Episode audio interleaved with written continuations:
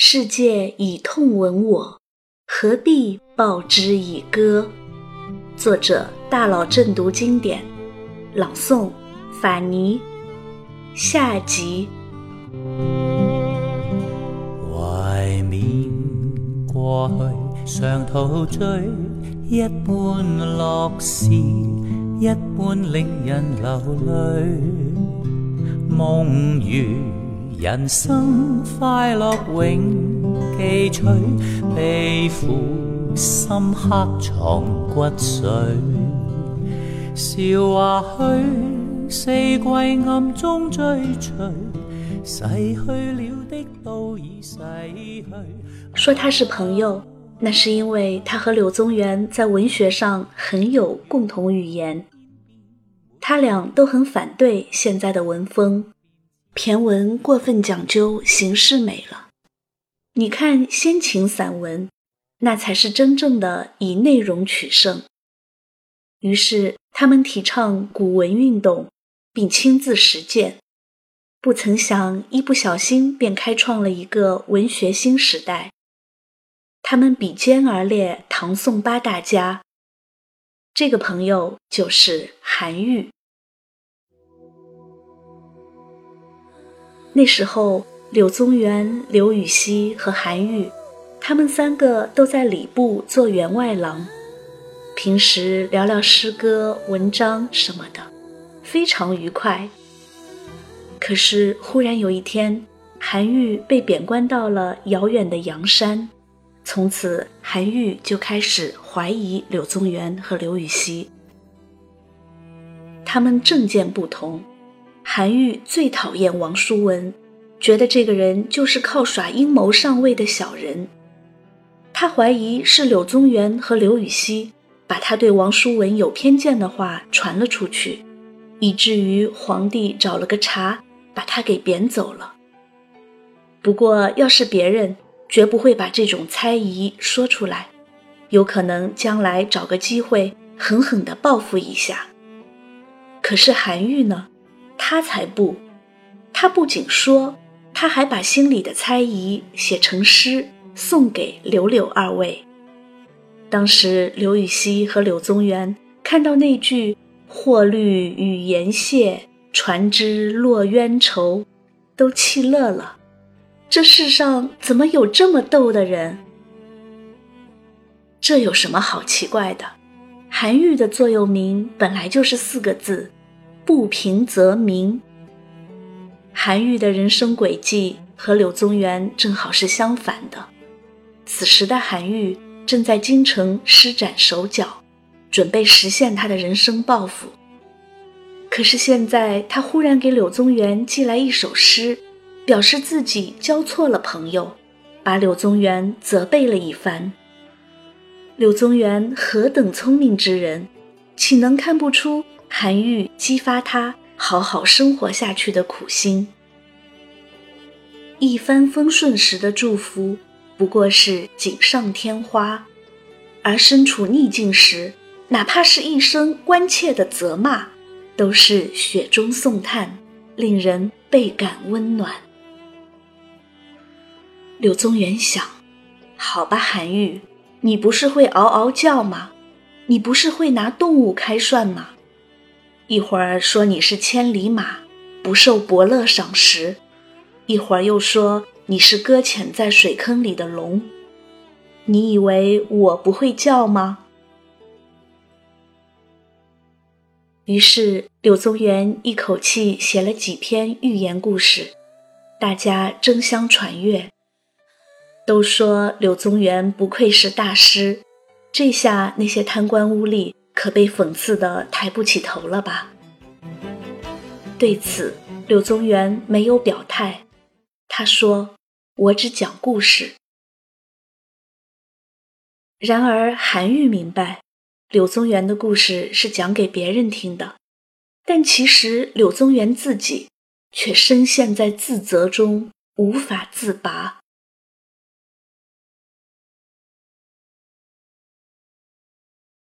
一行之旁也类有德，生之宏也类有能。象不出奇迹，虎虽猛，一味足不敢取。今若是焉，悲夫！是啊，你说贵州的那头驴既穷了，只知道虚张声势，是讽刺那些浮夸的、没有什么本事的官员。可是你知道吗？那头驴明明就是柳宗元自己呀！当初如果不是那么爱显摆，被敌人抓住弱点，还会是今天的下场吗？还有那只麋鹿，最傻，连谁是敌人，谁是朋友都分不清。你说它被狼狗吃掉，亏不亏？一点都不亏。还有那晕头晕脑的勇某氏之属，不就是王叔文和王丕干的事吗？仗着自己受皇上宠幸，居然开始收受贿赂，这是干事业的人该做的事吗？最后死了，怪谁呢？韩愈在心里默默的叹息。柳宗元如果仅仅是讽刺那些贪官，绝不会为他写的这三篇寓言取名为《三戒》，因为孔子说过“君子有三戒”。韩愈知道柳宗元的重点在于前两个字“君子”，他不仅要做君子，他还要做谦谦君子。放心吧，他永远都学不会嗷嗷叫。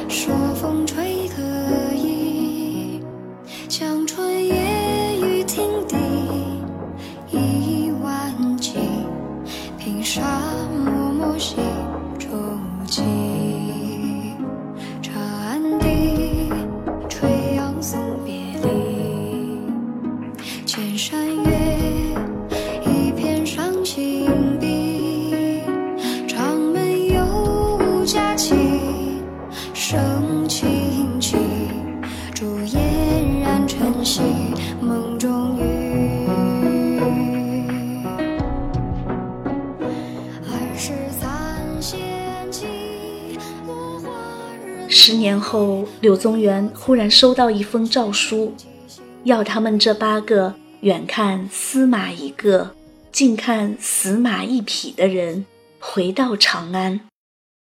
长安，朝思暮想的长安。问春从此去，几日到情缘？凭寄还乡梦。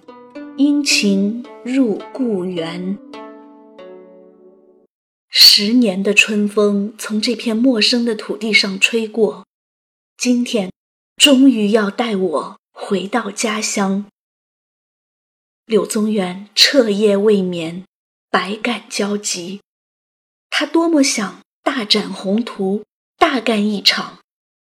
这一次，他不为光耀门楣。不为江山社稷，不为任何人，只为证明自己。他要为自己好好的、精彩的活一回。然而，柳宗元回到长安后，仅仅一个月，美好的世界用炽热而痛苦的嘴唇又吻了他一下。原因是刘禹锡。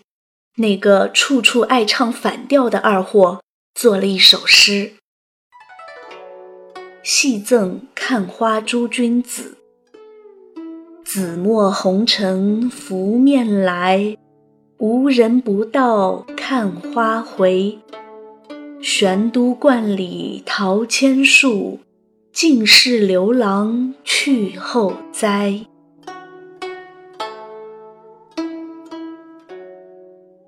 这玄都观里有这么多桃树，都是我老刘走了以后才栽的吧？朝廷上的那些权贵们，都是我走了以后你们才提拔的吧？唐宪宗原本就不待见他们，刘禹锡的这首诗一出来，皇帝身边的小人就抓住把柄了。得，这下八个人全都分配到更远的地方。刘禹锡，你不是能吗？给你分到播州去吧。柳宗元此刻会怎样？他好不容易从地狱来到了天堂，这回又要去地狱，他会怨恨刘禹锡吗？如果真是那样，就不是柳宗元了。他不仅没有责怪刘禹锡，反而给唐宪宗上了一封奏折。希望和刘禹锡换一个地方，让朋友去条件稍好一些的柳州。播州太远，刘禹锡的母亲已经八十多岁了，怎能经得起这样的折腾？人非草木，孰能无情？柳宗元和刘禹锡的这份友情感动了很多人，大家纷纷上书为刘禹锡求情。最终，刘禹锡改去连州。呜呼，时穷乃见节义。不到最艰难的时刻，怎能看出谁是真正的朋友？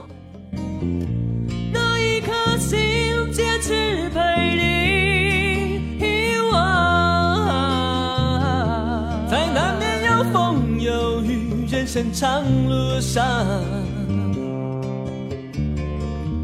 因为你，我会变得更坚强。梦想在左手，朋友是右手，未来才会变得有看头。软弱的时候，我不会低头。多么幸运和你一起走，有梦有朋友，有汗有笑有泪滴，有。会是一生温暖的回忆。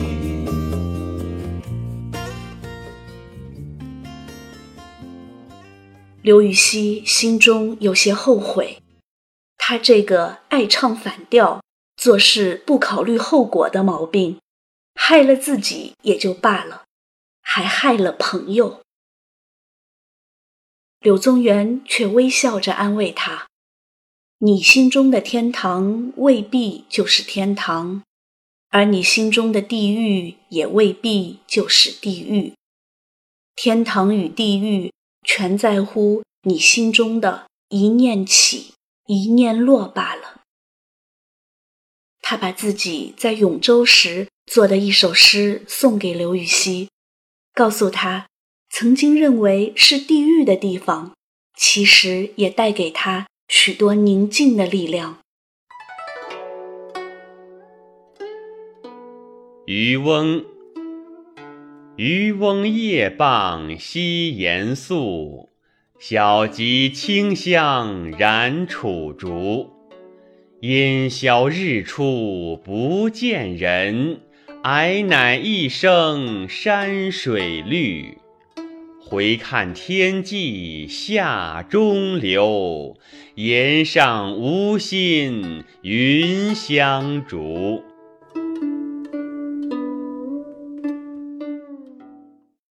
他们在衡阳分手时，依依不舍，几度唱和，相约将来告老还乡以后，做邻居，抱团养老，共度晚年。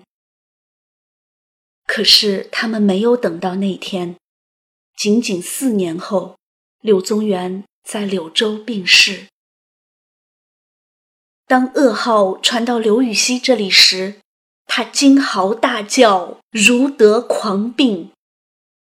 他手捧着柳宗元当年写给他的赠别诗，泪如雨下，泣不成声。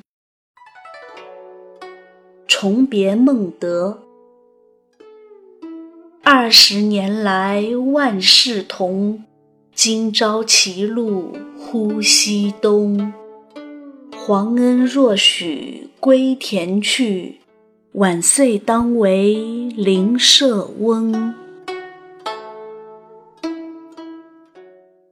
他俩万事同了二十年，然而永远也等不到当为邻舍翁的这天了。柳宗元去世的那天是元和十四年十一月二十八日，那时韩愈正从他被贬官的潮州前往元州赴任。马车上，他看着柳宗元写的那篇骂诗重文，笑出了眼泪。这个老朋友越来越有意思了。他在文中说：“聪明正直者为神。”听说他去年和几个朋友在一起喝酒，曾经说过：“吾弃于时而寄于此，与若等好也。明年吾将死，死而为神；后三年为妙似我。”听听，这说的都是什么话？我被这个世界所抛弃，寄生在这里。明年我就要死了，死后会成为神，你们一定记得祭祀我呀。韩愈摇摇头，想着等安顿下来以后，给朋友写封信。宗元的那篇哲学论著《天对》，他看了，他知道柳宗元是在向屈原的《天问》致敬。刘禹锡也写了三篇《天论》，来和宗元呼应。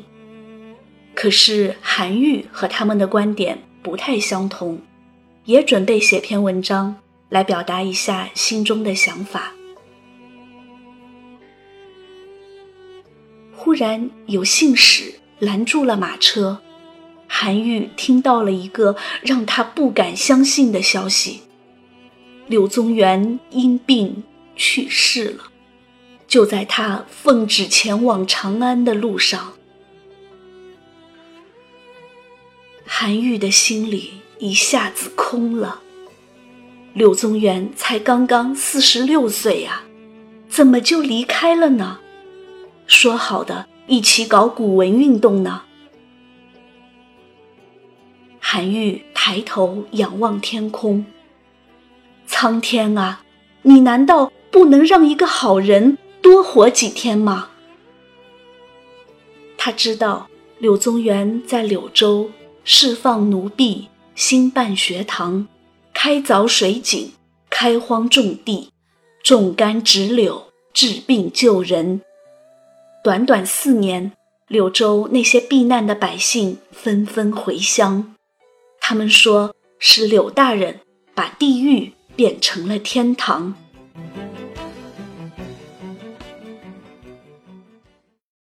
柳宗元一生处处为人着想，就在他人生的最后四年，他还给和他一样同呼吸、共命运的巴司马写过一首诗：“登柳州城楼，即张听封廉四州刺史。城上高楼皆大荒。”海天愁思正茫茫，惊风乱展芙蓉水，密雨斜侵霹雳墙。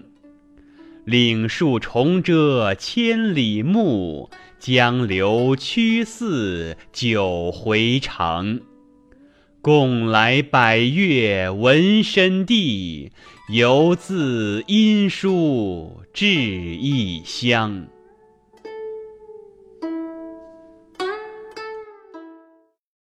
是的，聪明正直者为神。柳宗元死后，柳州百姓果然在罗池建庙，来祭祀他们心目中的神，并称柳宗元为柳柳州。柳宗元像神一样，永远活在了人们的心中。刘禹锡后半生对柳宗元念念不忘，这个。一生豁达，从不把伤痛放在心上的人，却多次写文章悼念朋友，读来令人肝肠寸断。呜呼，子厚清真死矣，终我此生无相见矣。之后，刘禹锡倾尽余生之力，整理了好朋友所有的诗文，这才有了传之后世的宝贵的《柳河东集》。韩愈为柳宗元写下《柳子厚墓志铭》，记录了柳宗元一生的风雅与深情，旷达与忧伤。柳宗元留下来的孩子。据史料记载和专家研究，分别被韩愈、刘禹锡、朋友崔群、表弟卢尊所抚养。其中，刘禹锡所抚养的大儿子，多年后考中进士。柳家有后，宗元地下当心安矣。世人把柳宗元与韩愈。并称韩柳，与刘禹锡并称刘柳，与王维、孟浩然、韦应物并称王孟韦柳。柳宗元的名字和他们并列，每一次他的姓氏都是放在后面。柳宗元即使在世，也绝不会介意这些吧？他一生对自己要求极高。又处处为人着想。他欣赏刘禹锡的唱反调，也欣赏韩愈的嗷嗷叫。可是有些事情是永远学不来的。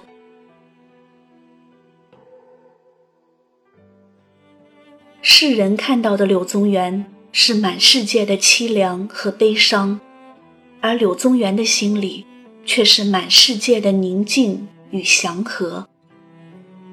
他痛苦，但他情感真实；他孤独，但他内心平静。世界以痛吻我，何必报之以歌？面对生活，他从来就不是一个歌者。他在不断反省自己与为他人着想中，完成了自我心灵的救赎。一千多年过去了，每当下雪的日子，我们都会在白茫茫的冰雪世界中想到一个人，想到一个披着蓑、带着笠的老渔翁。他坐在一片冰清玉洁之中，此刻他的眼里、心里，就只有那根长长的钓竿。这钓竿。不会像千年前的姜子牙钓来王侯和江山，却可以为他调来最纯洁、最晶莹、最令人无欲无求、超脱凡尘的一个新世界。他的世界名字叫做江雪，千万孤独刻骨铭心。千山鸟飞绝，人踪灭。孤舟蓑笠翁，独钓寒江雪。千万座山看不见鸟儿飞。千万条路看不见人踪迹，唯有江上的孤舟，渔翁披着蓑笠，独自垂钓，不怕那风雨侵袭。渔翁披着蓑笠独。自垂